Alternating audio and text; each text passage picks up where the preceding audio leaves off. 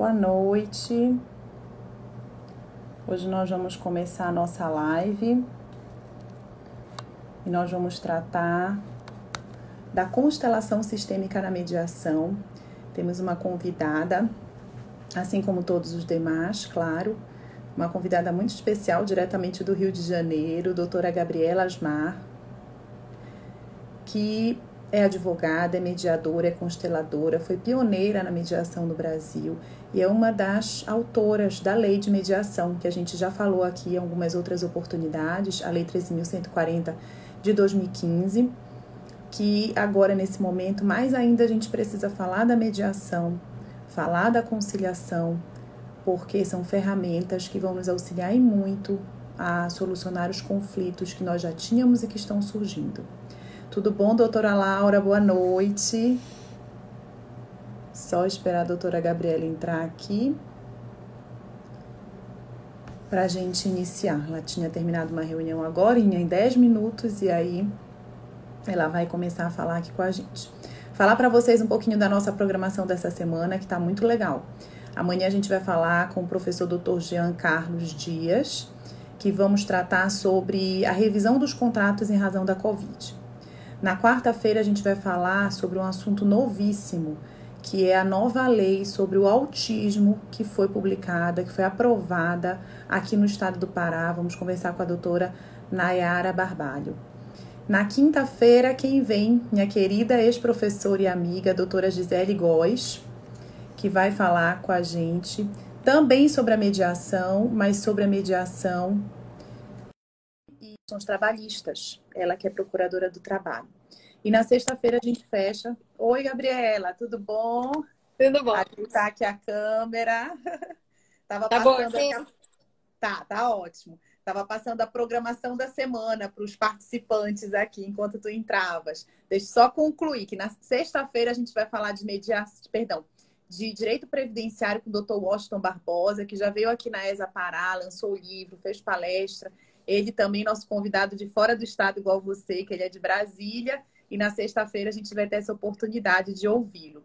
Eu digo que a pandemia trouxe muitas coisas ruins, mas olha essa experiência que a gente está tendo, né? A gente não conseguiu é. se conhecer pessoalmente, porque quando tu vieste a Belém eu não estava e vice-versa. Mas agora a gente está tendo a oportunidade de ter o privilégio de te ouvir pela ESA Pará à distância. É uma ferramenta que está sendo muito utilizada e que com certeza é uma ferramenta que não vai deixar de ser utilizada pós-pandemia.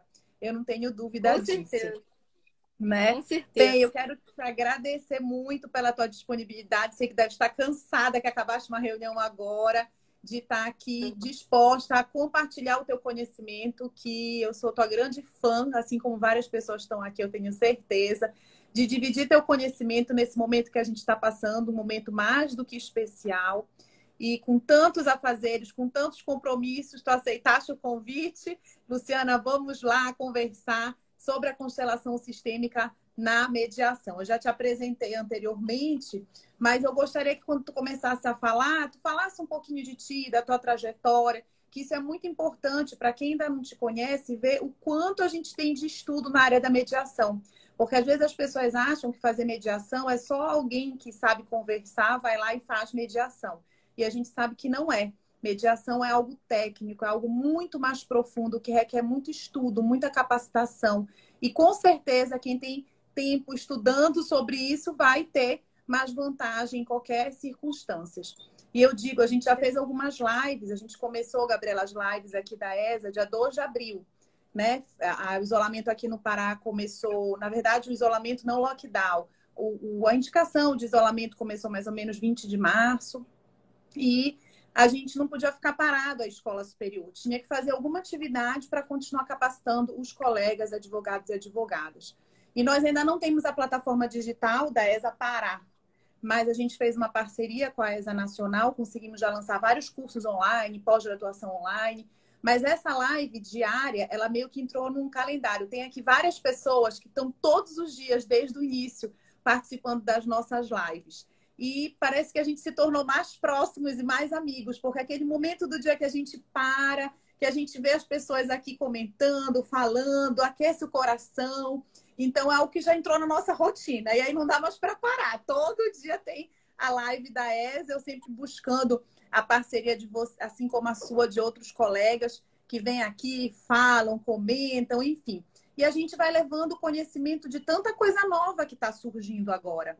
Porque, além dos assuntos que já tinham para serem discutidos, tem muito assunto em pauta que a gente precisa continuar compartilhando e capacitando os colegas. Então, realmente tem sido uma ferramenta que veio para ficar. Mas já chega de, eu falar, que a gente quer te ouvir aqui. Muito obrigada de coração, uma grande honra a gente te receber em nome da OAB Pará, em nome da ESA Pará. Fica o nosso grande agradecimento. E é com você. Eu que agradeço para ser muito sincera, apesar de eu estar também gostando muito de viajar com o Instagram e com o Zoom e etc., e me reunir com pessoas do mundo inteiro, é, isso tudo é muito legal. E é, é, nesse momento que a gente vê quais são os laços que realmente importam, né? Porque agora a gente não tem a limitação logística. Então a gente consegue muitas vezes dar atenção a relações nossas, amizades ou relações profissionais que num outro momento ficariam para um, uma situação presencial que às vezes demora, enfim. Então a gente vê o que, que, realmente importa. Eu acho que esse é o grande legado dessa, dessa época de pandemia, né? Até porque a gente não tem mais a limitação física de estar junto, né? Graças à tecnologia. Mas, para ser muito sincera, eu realmente gostaria de estar presencialmente no Pará. Ah, vamos ter essa oportunidade. Se Deus quiser, você vem. E você sabe que uma grande parte do meu coração mora aí, né? A minha Isso. família, é, é, toda a família do lado do meu pai começou no Pará. Meus bisavós vieram do Líbano, os dois, e se encontraram, se conheceram, se casaram no Pará.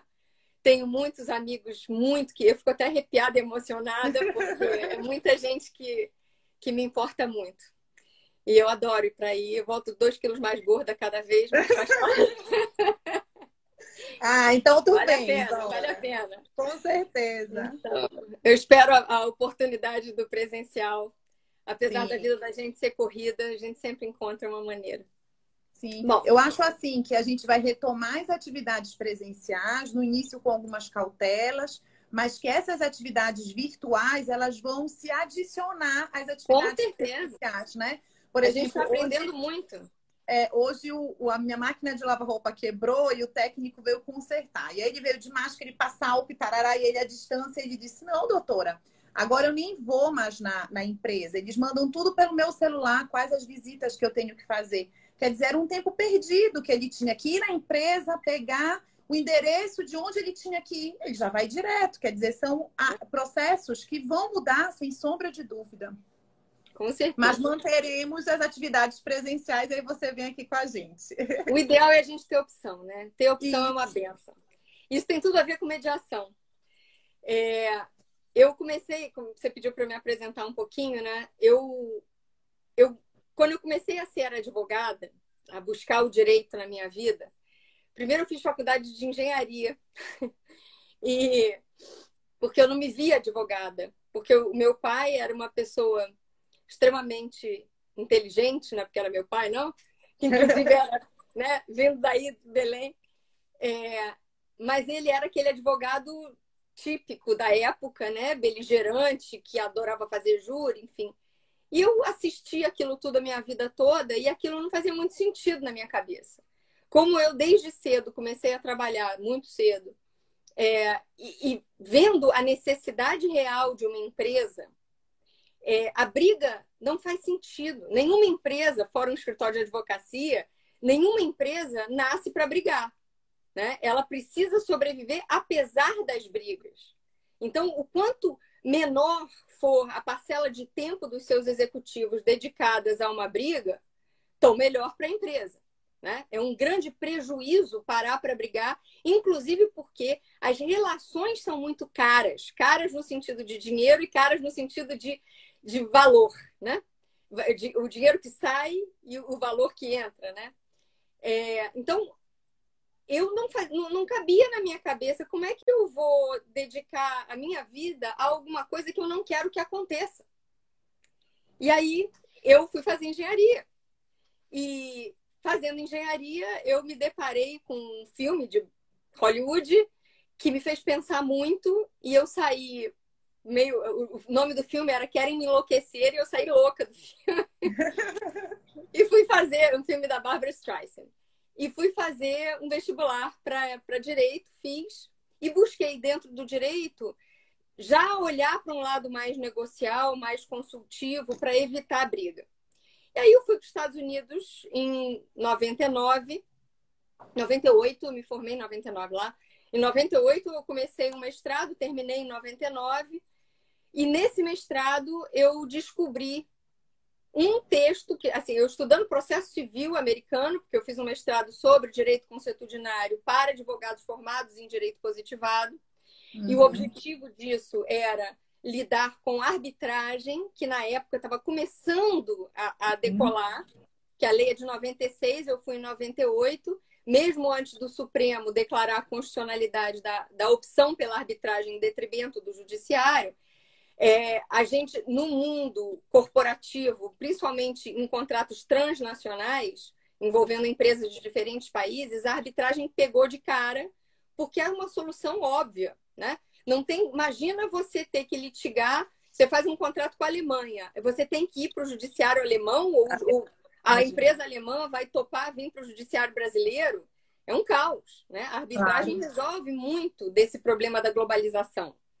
Então, eu comecei a ver muito contrato é, base, com, com cláusula arbitral. Eu falei, eu tenho que entender esse negócio. E aí fui para os. E muitos desses contratos usavam a lei de Nova York como base exatamente porque é uma lei simples, é uma lei eh, direto ao ponto, como é a mentalidade. É, e aí eu fui para lá estudar o direito consuetudinário para poder negociar com advogados americanos, não para sentar do outro lado da mesa. Uhum. E aí, estudando processo civil americano, tinha um parágrafo que falava sobre os métodos alternativos, que era arbitragem e mediação. mediação. Foi a primeira vez que eu li sobre mediação. E a, a, a frase era assim: é, é um método que busca soluções que possam ser aceitas por todos os envolvidos. E eu falei: é o que eu busco. Eu não sabia que tinha um nome. E aí, a partir dali, eu comecei a fazer tudo o que eu podia. Eu nem fui para uma faculdade especializada em mediação.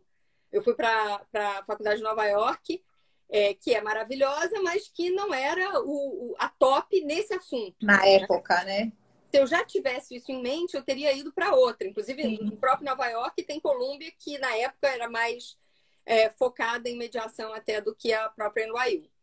Mas, enfim, eu estava lá e aí eu fiz e, e, descobri isso logo no início do curso, graças a Deus, e no, desde então eu foquei todas as matérias que eu podia para essa área e fui, no final desse ano de, de mestrado, eu fui trabalhar num escritório de advocacia grande, aqueles típicos escritórios americanos que a gente vê em filme. E o sócio de litigation, né, de litígio, era fã da mediação. Inclusive, hoje, esse mesmo ser humano é um dos mediadores do GEMS, que é uma entidade da qual Sim. eu fui fellow anos depois eu estive no JAMS, fui fazer um curso de mediação em Nova York. Nós fomos na NIU, na Columbia, no JAMS. Receberam a gente, muito bacana. Um dos mediadores do JAMS hoje em dia era esse sócio que na época era sócio de um escritório de advocacia e era o, o top da área de litígio, mas levava casos para mediação.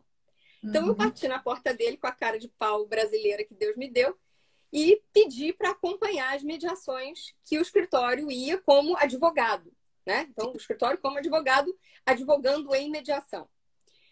Aí, então, Isso é muito importante, né, Gabriela, falar, porque quando a gente fala de mediação dentro do sistema OAB, aqui no Pará, ainda em outras seccionais com certeza, ainda há muito essa aversão de que você vem falar de mediação, mas eu sou advogado, eu não quero ser mediador. Mas ninguém está falando para você ser mediador. Você não é obrigado a ser mediador, até porque para ser mediador não precisa ser advogado. A gente está falando de mediação para você aprender a advogar, a sugerir para os seus clientes a utilizar a mediação. E a quando você participar de uma mediação, você saber se portar como advogado em uma mediação.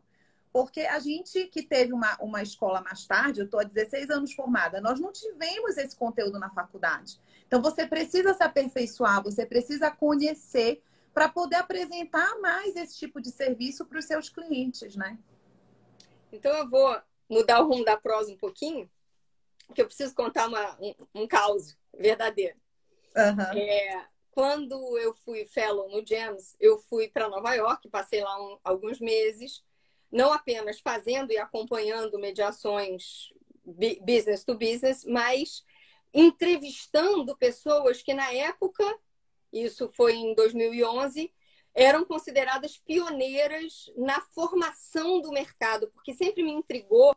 Eu vim para o Brasil em 2001, 2000, 2001, e foi quando eu comecei a falar de mediação no Brasil, que obviamente mediação e meditação era a mesma coisa no imaginário popular. Aí depois confundiu com a conciliação. Mas enfim, é, eu falava de mediação em todos os lugares. Se me convidasse para um batizado de Barbie, eu ia falar de mediação. Se convidasse para um enterro, eu ia falar de mediação. Então, para onde fosse, com quem fosse. E trabalhei efetivamente com mediação nas mais diversas aplicações de mediação escolar em áreas conflagradas do Rio de Janeiro, a grande empresa, a família, a comunidade, tudo. E porque é o que a gente faz quando não existe mercado, né? E foi aí que eu comecei, me apaixonei por dar aula. Aliás, eu tinha pânico de falar em público. E a minha primeira constelação familiar foi por causa do pânico de falar em público. Depois eu conto essa história, se der tempo. É, mas aí eu, eu quando, né, lá nos Estados Unidos, é, eu via essa cultura funcionar e eu ficava imaginando como isso vai acontecer no Brasil, com tantos pressupostos diferentes, quando eu tive a oportunidade de ser fellow do GEMS e ficar lá imersa é, é, num projeto de estudo com um objetivo prático, é, esse meu estudo foi elementos formadores de mercado de mediação.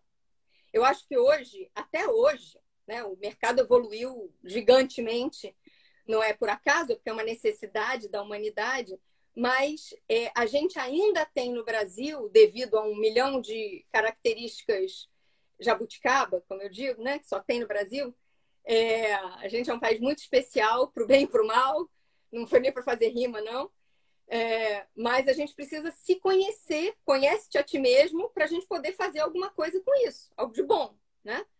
Então, é, quando lá nos Estados Unidos eu, eu comecei a entrevistar várias pessoas que tinham sido então pioneiros, é, um deles que eu, eu, eu recordo sempre, principalmente quando eu falo para advogados, é um, um advogado top, sênior, master plus, platinum blonde, de um escritório gigante, mundial, é, multinacional, e, e, ele tinha sido um dos primeiros a levar casos para o James é, quando o mercado ainda estava engatinhando lá, que foi em, na década de 70, início de 70, finalzinho de 60, por aí o mercado começou lá.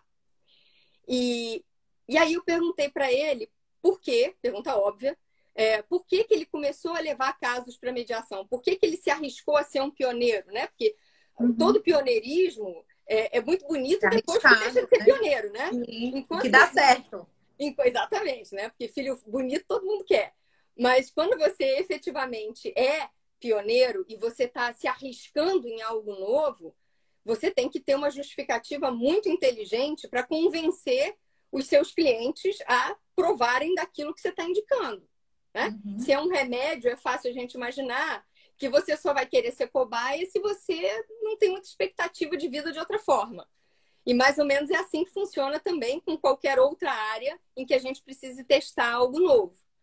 Né? Então, a gente precisa entender um contexto que nos Estados Unidos, né, nessa década, final de 60 e início de 70, os Estados Unidos estava saindo muito machucado da guerra do Vietnã, numa crise financeira gravíssima, e, e daí vem a frase que, que eu acho que vale a pena, para quem estiver assistindo, se só lembrar dessa frase, tá bom. É, quando eu perguntei por que, que ele se arriscou, ele falou assim: Eu não fui pioneiro em mediação porque eu queria o bem da humanidade, abraçar a árvore, ou porque eu fosse apaixonado pelo método como você é.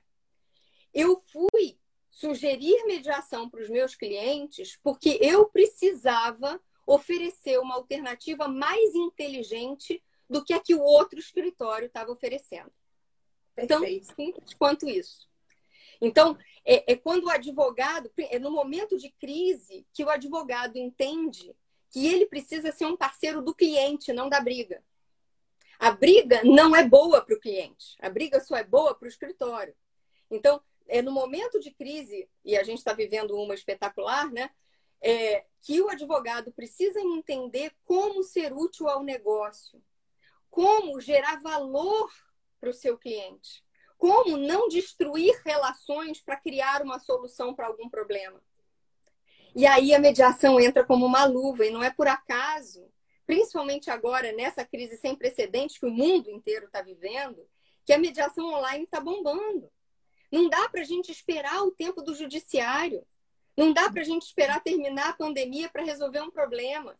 Com todos os contratos que estão sendo é, é, anulados por força maior, é, que, com todos os setores que estão se destruindo como um todo, né? aviação, entretenimento, tudo, tudo aquilo que não é da pura sobrevivência da humanidade, tudo aquilo que a gente gerou para uma vida mais confortável, mas que pressupõe a gente ter sobra, né? A gente está tendo que rever. Uhum. E como é que a gente chega no essencial, se não através daqueles que mais conhecem daquele assunto, que são as próprias partes? E não tem nenhum outro método que a gente conheça que ajude as pessoas a não apenas buscarem a melhor solução possível, operacionalizável. Porque também é muito comum a gente ver advogados. É, e eu estou falando de advogados porque estamos aqui na ESA, mas eu podia falar de engenheiros, eu podia falar de dentistas ou quem quer que uhum. seja. É, pensarem em soluções que são lindas, de acordo com a técnica da sua área, mas que para aquele cliente, naquela situação, pode ser totalmente alheio ao que ele tenha efetivas condições de conseguir. Porque aí eu já estou entrando até um pouquinho no linguajar da constelação, né? A gente precisa ter muito claro a diferença entre poder e conseguir. Tecnicamente, a gente pode tudo, mas a gente consegue tudo? Como é que a gente faz uma escolha entre o que é ideal e o que é real, não apenas para mim, mas para todos aqueles de quem eu sou interdependente.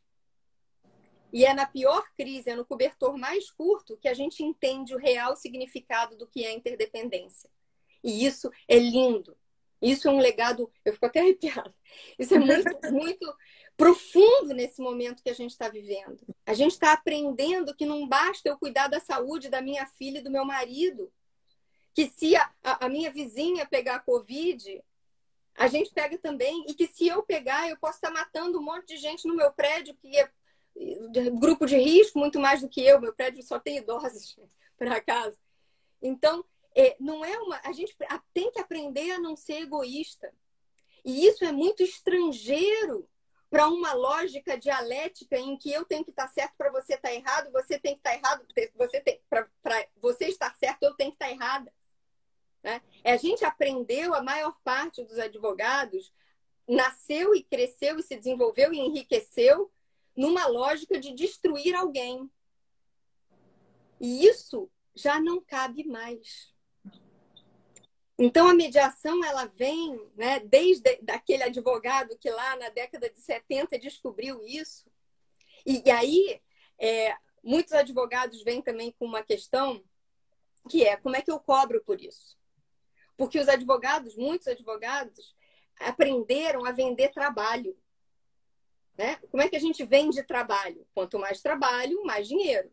Hum. Então, se você chega para mim, me conta uma situação que para você tá difícil, tá doendo no corpo, no bolso ou na alma. Né? Se não tivesse doendo agudamente, você não ia estar tá pensando em pagar meus honorários sequer para a primeira consulta. Né? E você já tentou resolver, não conseguiu, veio para mim, advogada, para expor a sua dor e pedir uma solução. É claro que todo mundo quer, de uma forma, vou dizer aqui já trazendo da constelação infantil, que alguém resolva o seu problema. Alguém me salva, por favor. Né? De preferência de uma forma rápida e milagrosa. E de preferência destruindo o meu inimigo, porque afinal de contas o problema é ele. Né? Sempre o outro. Então, isso é uma maneira muito infantil de se colocar, que é muito típica da cultura brasileira como um todo. Né? Uma cultura que foi infantilizada por um processo de, de colonização em que as pessoas aprendiam a não ter voz e ficar esperando que o Estado dissesse o certo e o errado.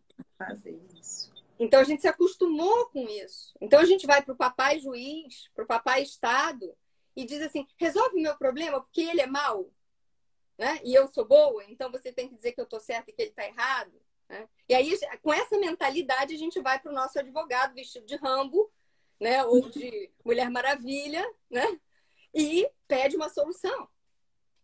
E esse advogado, ele pode botar a maior lenha na fogueira e dizer assim: não, não se preocupe, o seu caso é difícil, mas eu sou o melhor advogado, expert nesse assunto, eu vou resolver isso, você vai ganhar, você tem um bom direito, fuma, é, é, é fumos boniures, periculo in mora, todos os vocabulários lindos, e eu vou te salvar. Né? Então você fica tranquilo, você vai para casa, você continua bebendo seu uísque e relaxa que eu vou cuidar disso. E isso vai te custar 10 mil moedinhas. Né? Porque eu vou trabalhar 10 anos para resolver isso, né? considerando todos os prazos do nosso judiciário. Então, 10 mil moedinhas é um valor razoável por tanto trabalho, certo? Aí tem uma audiência de mediação. E você vai para a audiência de mediação, porque tem que ir, porque foi convocado, porque o judiciário mandou. Chega lá e resolve o problema. Em dois meses. Né? Em dois meses, porque levou dois meses para a tua audiência, mas na realidade você resolveu em um dia. E aí, como é que você vai justificar cobrar 10 mil bolinhas, 10 mil moedinhas? Um problemão, né? Todo mundo está tá trabalhando para ganhar dinheiro, afinal de contas, não é caridade, né? Nem é para ser, né? E a gente não pode ter vergonha de ganhar dinheiro. Aliás, um dos problemas dos mediadores no Brasil é que tem vergonha de ganhar dinheiro, né? Porque está fazendo bem, como é que eu posso cobrar, né? Mas exatamente por isso é que eu deveria cobrar, né? Cobrar, Mas, sim. É. é algo que ainda precisa aí... ser bem regulamentado, né? Por exemplo, aqui no Pará, o nosso TJ ainda não regulamentou a remuneração dos mediadores. É. Aqui no Rio de Janeiro regulamentou. E era melhor que não tivesse regulamentado. Foi Porque o valor hora de uma mediação homologada, né? Tinha que esperar homologar, era de 34 reais. Não era nem valor hora, era o valor, valor da mediação. Da sessão. É, então, quando eu fazia mediação com os meus alunos e tudo aqui no TJ, eu fiz a primeira mediação que aconteceu no Tribunal do Rio, foi em 2007. E desde então fiz com alunos em supervisão. E aí eu fazia questão de assinar dizendo muito obrigada, eu prefiro trabalhar de graça. Porque não é que eu esteja rasgando dinheiro, muito pelo contrário, mas realmente por esse valor é, é mais digno trabalhar de graça. É. Mas enfim, mas isso é uma outra questão, isso dá uma live inteira, tá? Eu teria é. muito a falar sobre isso. Mas o que, eu, o que eu quero chegar é, é tudo uma questão de por, por que ângulo a gente olha. Se eu estou vendendo trabalho, a mediação é um problema para mim. Porque uhum. eu, vou, eu vou conseguir um resultado muito mais rápido, portanto, com menos trabalho. Né? Mas vamos entender o que, que é trabalho. Se na mesma, se a gente der um, voltar atrás, né?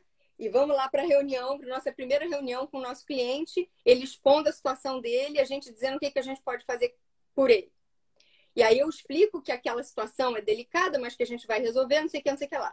E eu posso dizer para ele, olha, tem dois caminhos, né?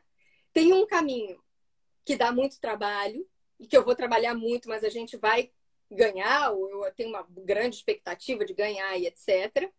E vai demorar mais ou menos uns 10 anos e vai te custar 10 mil bolinhas.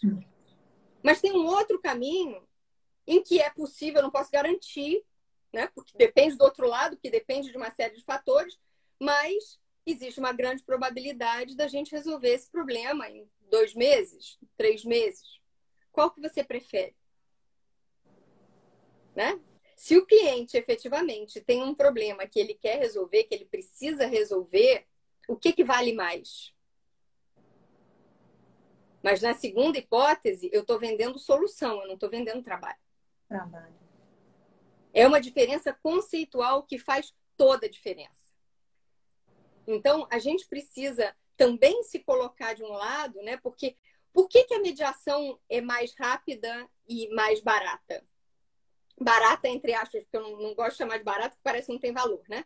Isso. A mediação a mediação ela é menos custosa porque ela gera menos necessidade de se armar para alguma coisa que a gente não quer que aconteça. É claro que o advogado precisa se preparar com toda certeza para uma reunião de mediação. Ele precisa se, se é, ele precisa criar uma lógica, não apenas na cabeça dele, mas também na cabeça do cliente. Ele precisa preparar o cliente para toda uma, uma estratégia negocial que vai acontecer. É uma negociação assistida. Sim. Só que ele não precisa desenvolver todas as peças que o contraditório e a ampla defesa requerem. Então, é por isso que o processo é mais rápido e menos caro porque ele vai botar valor naquilo que tem valor e não naquilo que você não quer que chegue a acontecer. Então, é, uma, é literalmente uma mudança de direção. Né? A gente tá, entra numa mediação para olhar para frente. O que aconteceu atrás precisa ser compreendido, mas só até a página 5. Só para eu saber por que, que eu estou aqui. E depois eu olho para frente, no que, que aonde eu quero chegar. O que, que eu não quero repetir. Então, é um foco muito diferente. E isso, é, você, você gostaria de fazer outra pergunta ou eu posso seguir? Pode seguir, daqui tá ótimo. Pessoal todo elogiando aqui. eu não, estou prestando atenção nas... Depois é, você me conta. Porque... Interagir. A doutora Ana, inclusive, está dizendo: mediação é econômica tanto no financeiro, mas principalmente no emocional. Exatamente. Né? Porque a gente fica 10 anos naquela angústia esperando o que vai ser o resultado do meu processo, o que não vai ser. Saiu um despacho, saiu não sei o quê, a gente fica desesperado. E aqui a gente também economiza nesse tempo as angústias e a emoção, né? Pois é, mas a gente tem que lembrar, tem é, tecnicamente está perfeita essa colocação. Na prática, muitas vezes a gente tem um desgaste muito grande, que é como eu chamo, é o desgaste dos corajosos. É, mediação é para quem quer resolver, para quem está disposto a arregaçar as mangas e não apenas pedir, mas se responsabilizar por entregar a sua parte. E reconhecer a sua parcela de responsabilidade no que aconteceu. E eu estou falando responsabilidade porque eu não quero falar culpa. Uhum. Que culpa não vai ajudar ninguém. Culpa imobiliza. Responsabilidade uhum. mobiliza. Responsabilidade te coloca para frente, né? Então, mas olhar para isso é muito duro. Se você já está há um tempão tentando resolver um assunto com alguém que te feriu, que te machucou, que você amou, que você ama, quanto mais você ama, mais te dói a situação. Não é fácil. E não dá para prometer que vai ser fácil. A gente não sai de um matar ou morrer para um vamos nos abraçar e tá tudo bem. Né? Tem um, um percurso aí que é muito duro e que requer um envolvimento pessoal das partes, que no processo é muito fácil terceirizar. Eu nem vejo o meu oponente, é facílimo eu me esconder atrás da, da, da pilha de papel e da, da, da, coraça do meu advogado Rambo ou Mulher Maravilha. Né? Então, quando eu me disponho a ir para uma mediação, eu tenho que estar ciente, o meu advogado tem que ter me preparado de tudo que eu vou enfrentar eu vou sentar diante da pessoa que me magoou, diante da pessoa da qual eu eventualmente tenho vergonha de ter magoado. Eu vou ter que reviver todo o meu calvário que eu passei até ali e vou ter que estar tomando isso em nome próprio.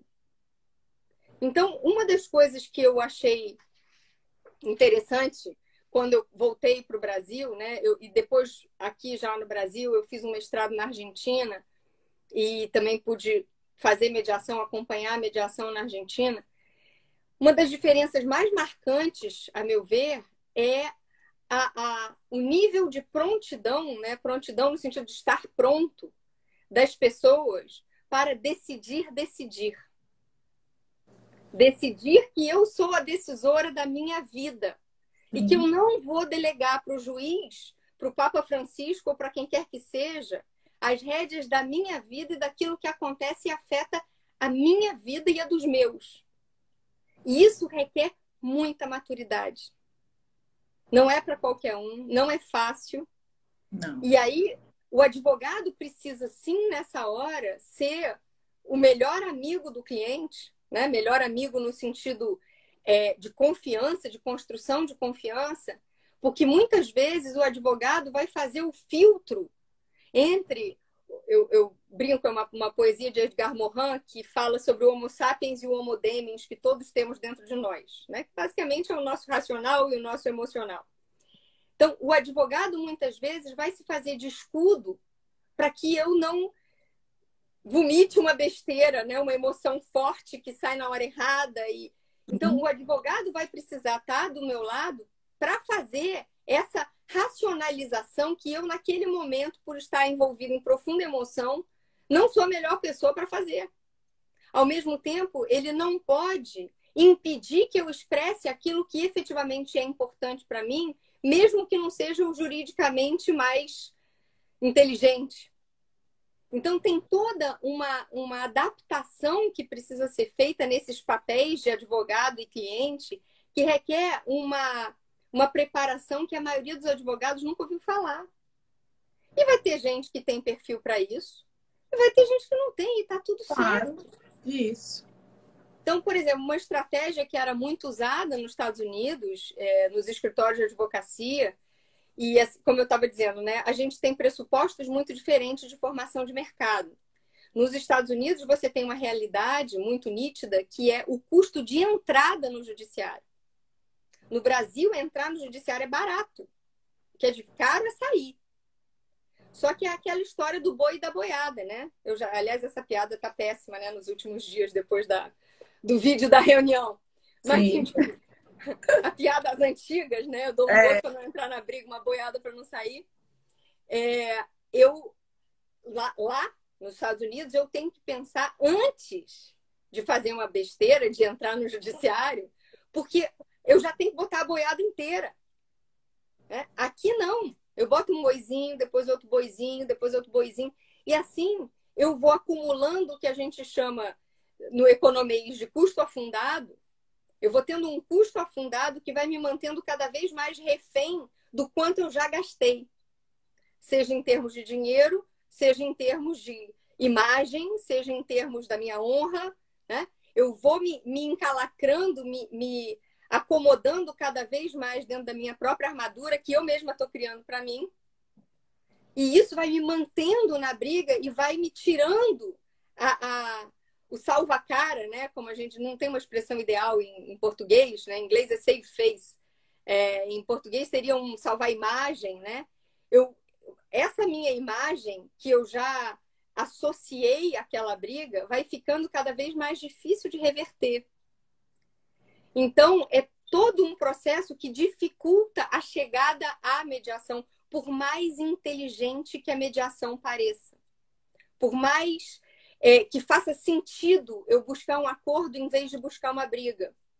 Só que tem todo esse, é, esse emaranhado emocional é, do que os outros vão pensar e etc., que no Brasil, o processo de tomada de consciência acaba demorando muito mais por conta do custo de entrada no judiciário. Então, quando eu me dou conta, eu já estou lá. E aí para sair. A gente tem um trabalho bem maior com a sociedade, mas os advogados e advogadas, eles podem nos ajudar nesse trabalho.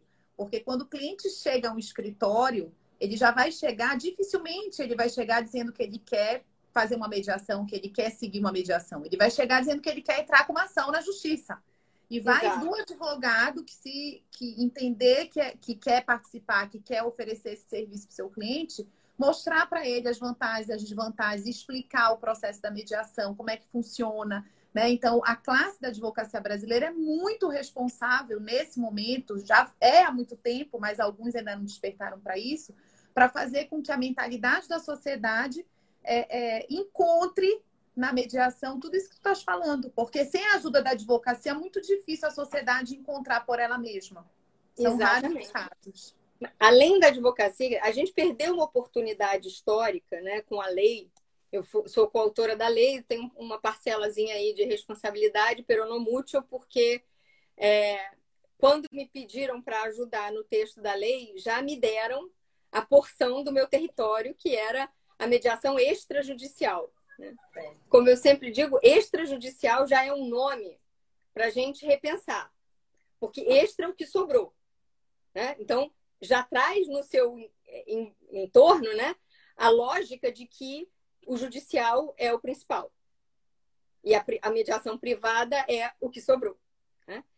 É, e aí, o que, que dava para fazer nisso? Né? Então, a gente tem países como a Argentina e a Itália, são países porque a cultura é próxima da nossa, e tem tantos outros, né? esses eu conheço melhor, é, que a mediação no mundo privado é obrigatória como requisito pré-processual.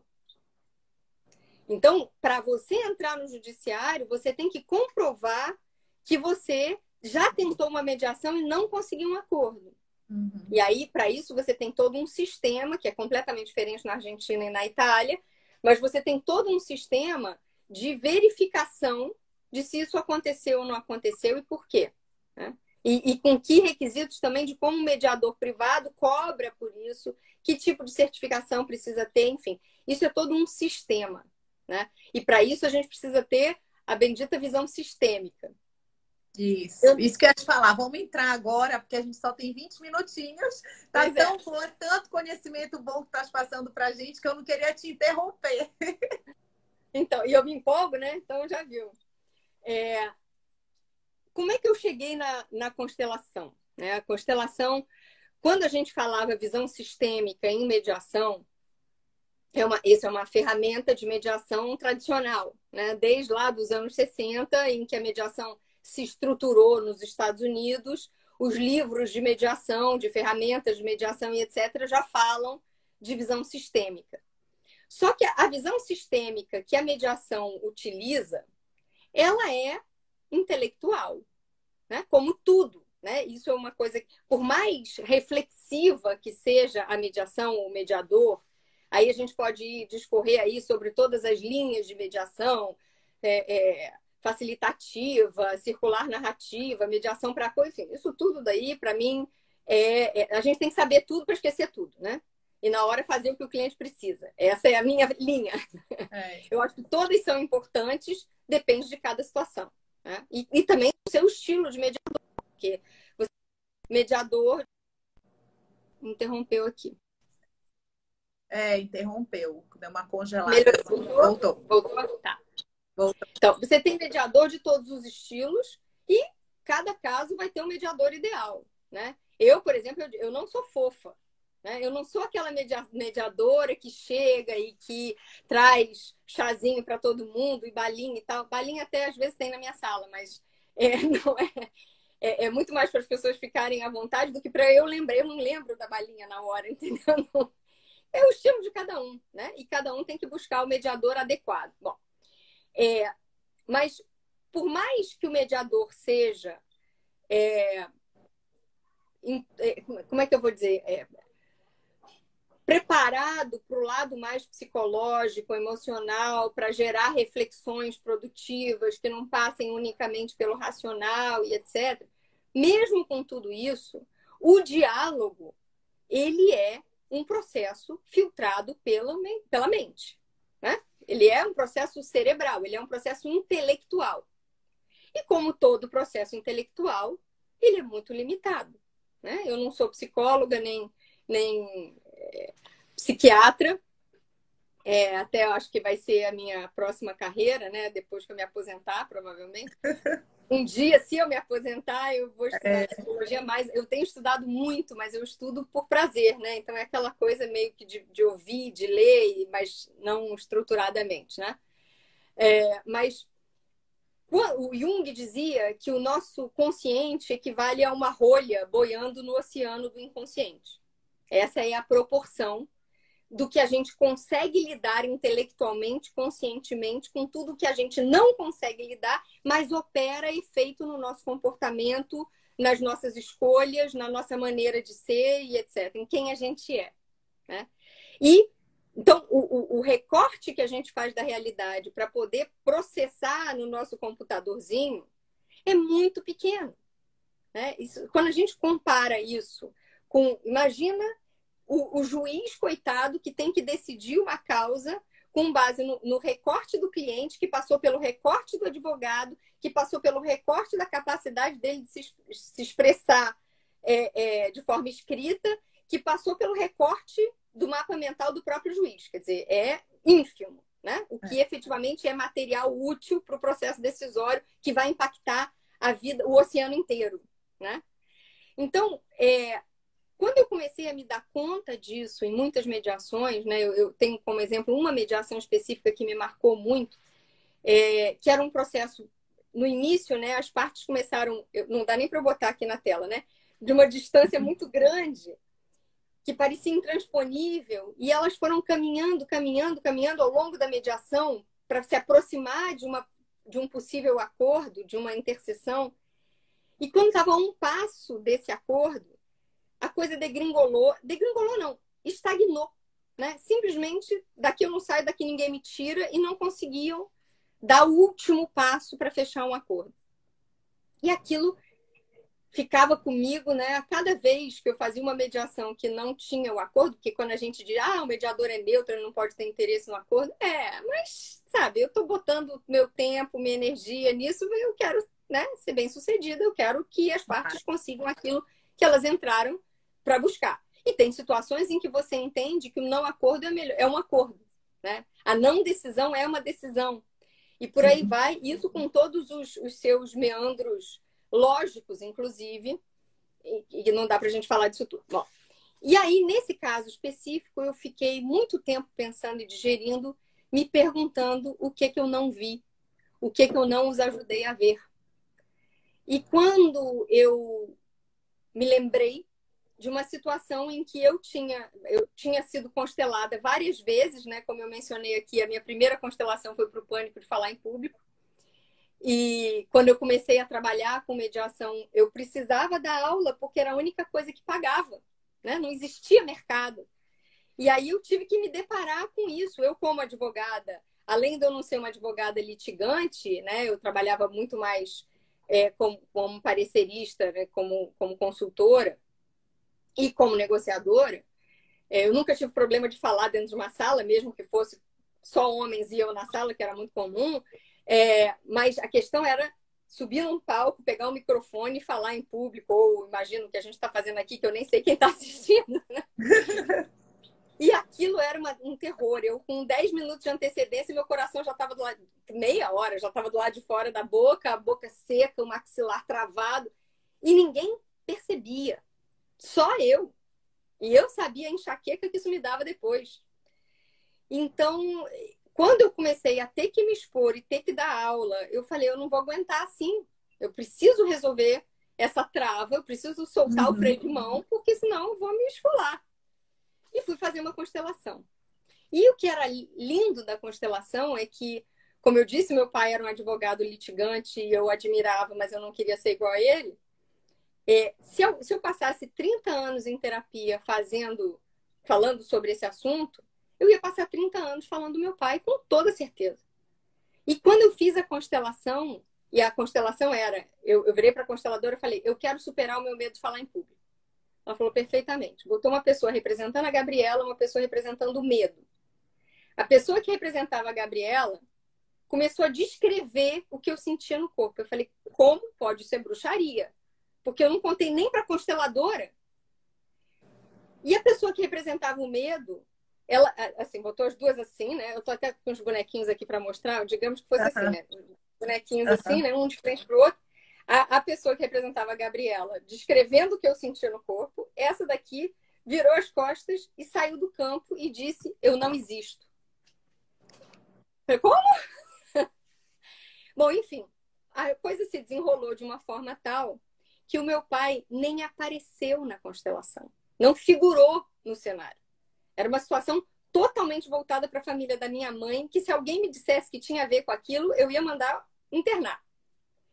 E no dia seguinte, eu ia dar uma aula de quatro horas na PUC do Rio, e eu já estava nervosa com uma semana de antecedência. E no dia seguinte, eu nem lembrei que tinha coração. Foi a coisa mais divertida da minha vida, como até hoje é. Eu amo dar aula, eu saio energizada quando eu dou aula. E aí eu falei assim: constelação lida exatamente com aquilo que a gente não conseguia ver sozinho. Essa é uma ferramenta para mediação.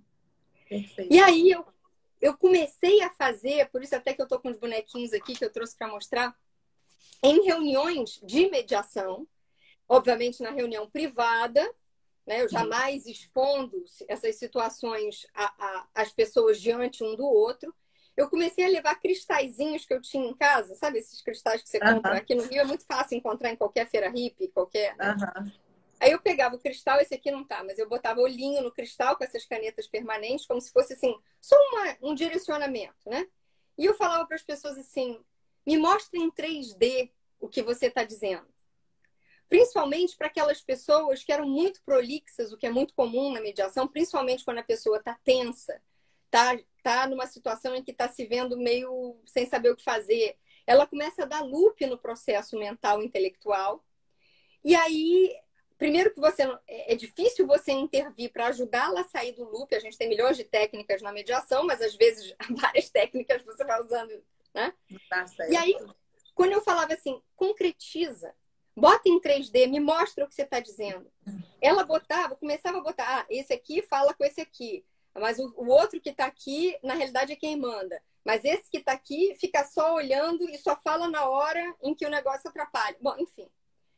Aí isso começou a funcionar lindamente. E eu comecei muitas vezes a pedir para a pessoa fazer isso para que eu pudesse fazer as perguntas sobre o concreto, para não parecer que era uma ideia minha. Então eu começava a questionar o que a própria pessoa tinha colocado diante de si.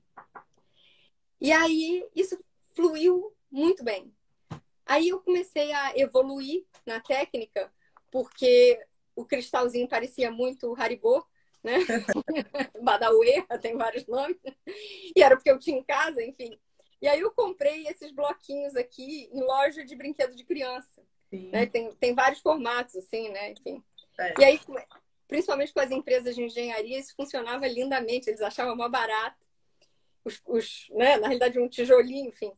É. Até que eu fui finalmente fazer o curso de, de constelação. E aí comecei a constelar em reunião privada também com bonecos, né? Por isso que eu separei os bonecos.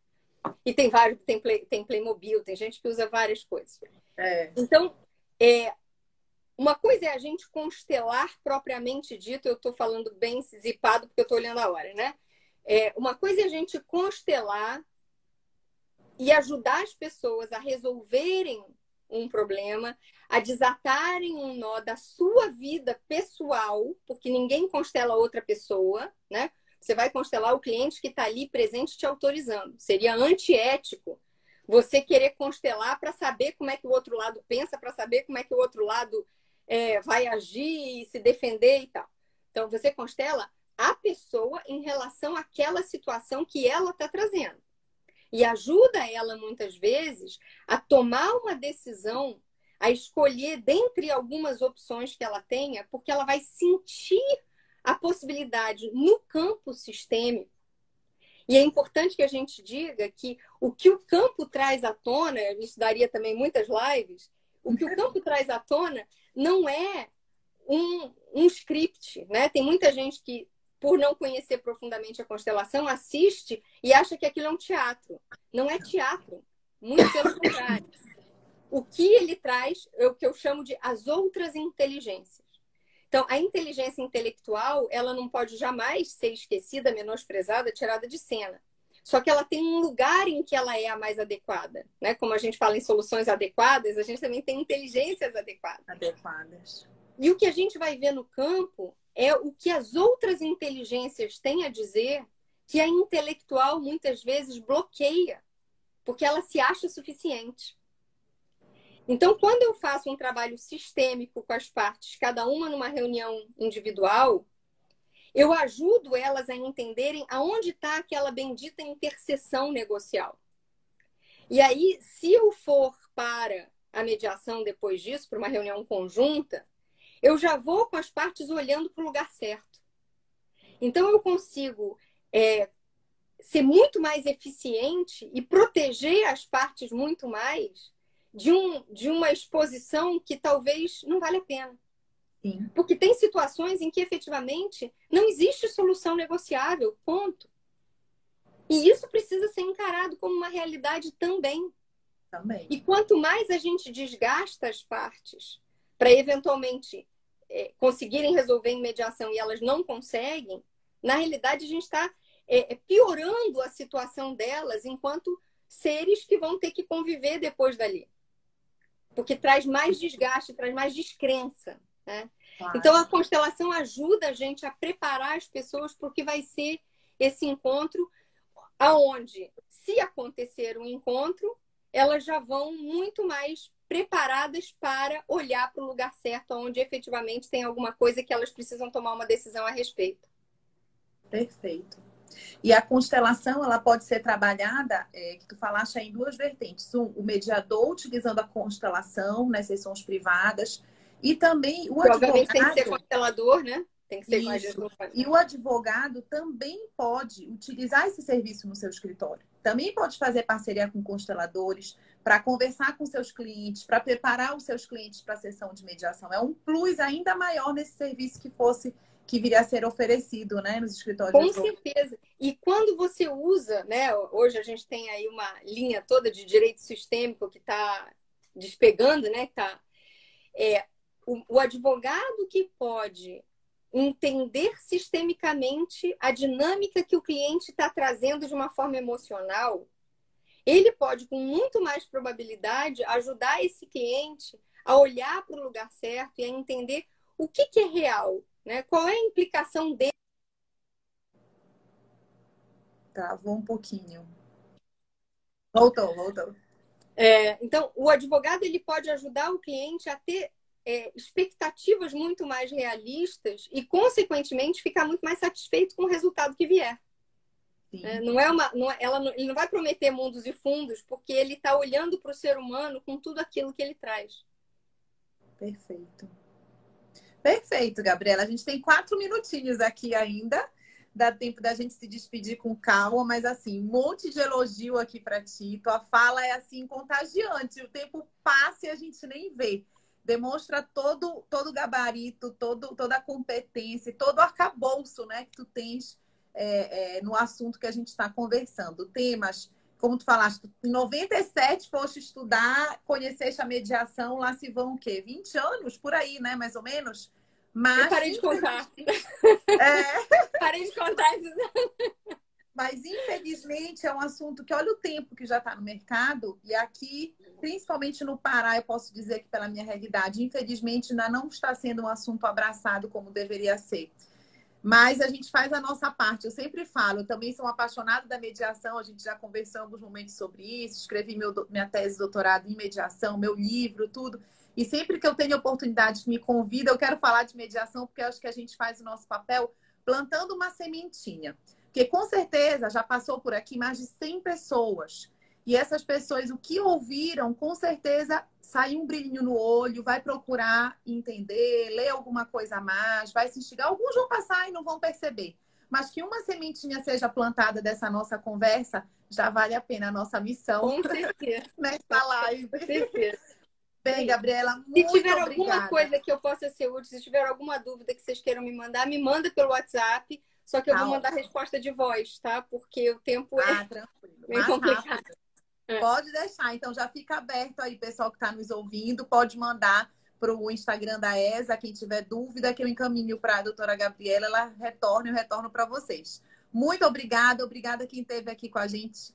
É, mais uma live aqui da ESA. Amanhã eu espero vocês às 19 horas. A gente vai falar já de um assunto mais pesado, porque é revisão de contrato em razão da Covid.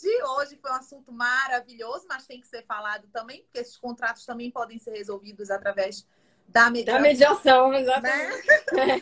um grande beijo de coração. Muito obrigada, Gabriela. Muito obrigada. Eu agradeço muito e meu coração está aí com grande, grande energia. Com certeza, você vai estar aqui conosco pessoalmente quando tudo isso acabar, se Deus quiser. Um beijo grande, boa noite. Tchau. Tchau. É